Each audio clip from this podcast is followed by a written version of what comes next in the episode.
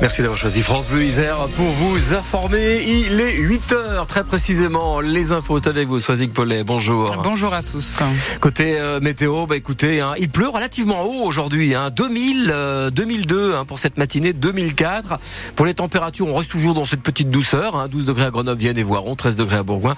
Et puis pour la nuit suivante, la neige est attendue cette fois-ci aux alentours de 1700 mètres ce soir et 1300 mètres au cœur de la nuit. Et ça, c'est plutôt une bonne nouvelle.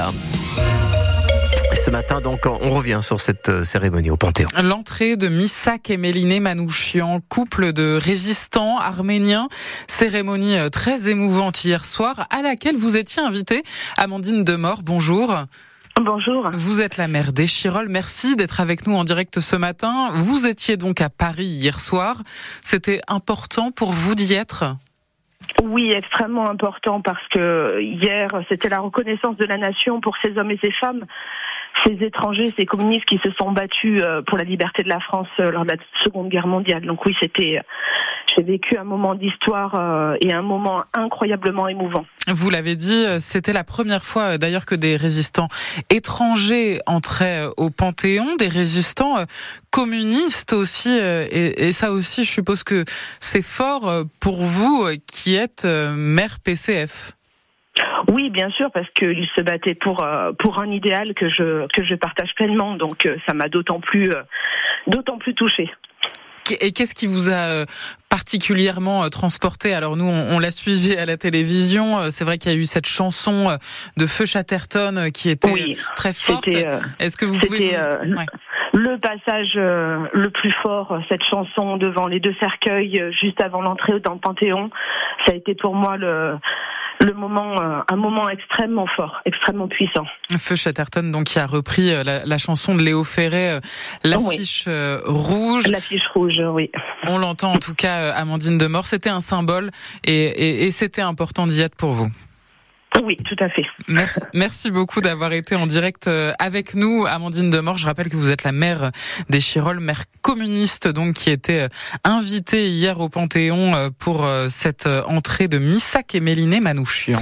À la une aussi ce matin, c'est le retour donc des blocages des agriculteurs. Une quinzaine de tracteurs et une cinquantaine de personnes actuellement en train de bloquer la plateforme logistique Leclerc à Villette-Danton dans le Nord-Isère. Ils sont sur place depuis 6 heures ce matin à l'appel de la FDSEA, barrage qui s'ajoute à celui qui est mis en place depuis hier après-midi à Saint-Quentin-Falavier, toujours dans le Nord-Isère, autour cette fois de la plateforme Intermarché, un barrage qui devrait durer jusqu'à demain soir. L'idée, c'est bien sûr pour les agriculteurs de remettre la pression à deux jours maintenant du début du salon de l'agriculture, un salon auquel va participer Riffon. Riffon, c'est une vache, une Montbéliarde qui fait le déplacement de son élevage de Saint-Joseph de Rivière en Chartreuse pour concourir.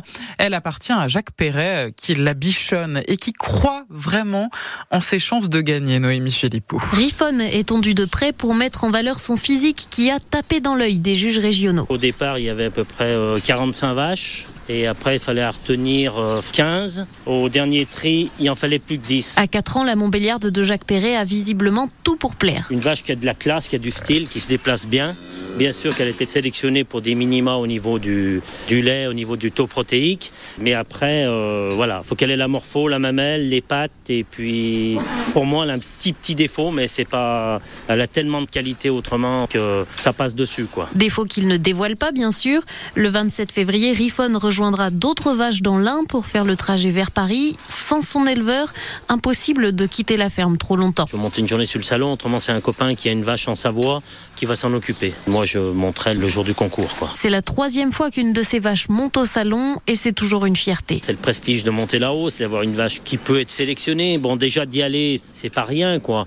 De voir tourner sa vache autour d'un ring à Paris, bah, je pense que c'est beau aussi, quoi. C'est après euh, de là aller viser quoi que ce soit. Je pense pas, mais il faut toujours un peu d'espoir. Quel que soit le résultat, Riffon reviendra dès le 3 mars vivre sa vie de vache laitière en Chartreuse. Bon, on croise évidemment les doigts pour euh, Riffon. Vous avez euh, sa petite photo sur francebleu.fr. Très bien.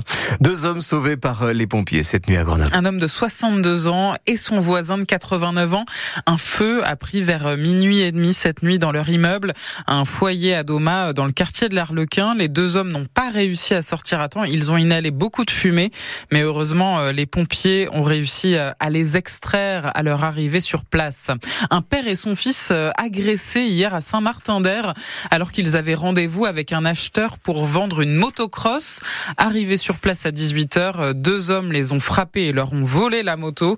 Les deux voleurs d'une vingtaine d'années sont en fuite. Une bonne nouvelle sur la route pour euh, les Grenoblois. La circulation va rouvrir en partie sur le quai de France. Il est fermé, vous le savez, hein, depuis quasiment euh, quatre semaines à cause du risque d'effondrement d'un immeuble. Eh bien, les travaux de sécurisation sont terminés.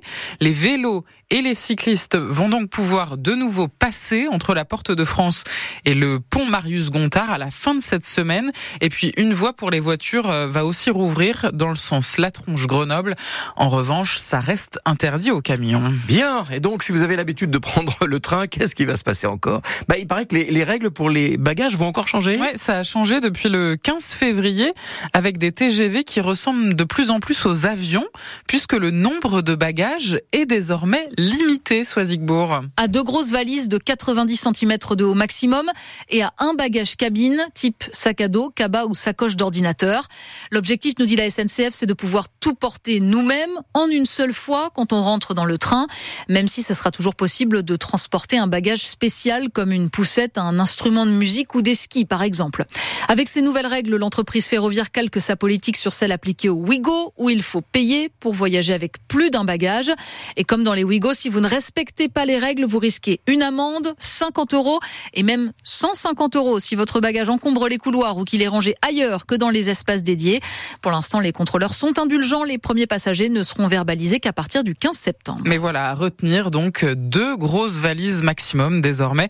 Si vous prenez euh, le TGV, un plan anti-pénurie de médicaments annoncé hier par le gouvernement, alors que le nombre de ruptures de stock dans les pharmacies a augmenté de 30% en un an parmi les solutions envisagées, que le médecin sache en temps réel la disponibilité des médicaments et fasse donc euh, ses ordonnances en fonction, en gros, qu'il ne vous prescrive pas un médicament qui est en rupture de stock. Et puis on finit avec un mot de football et les matchs retour des 16e de finale de la Ligue Europa ce soir. Quatre clubs français en lice.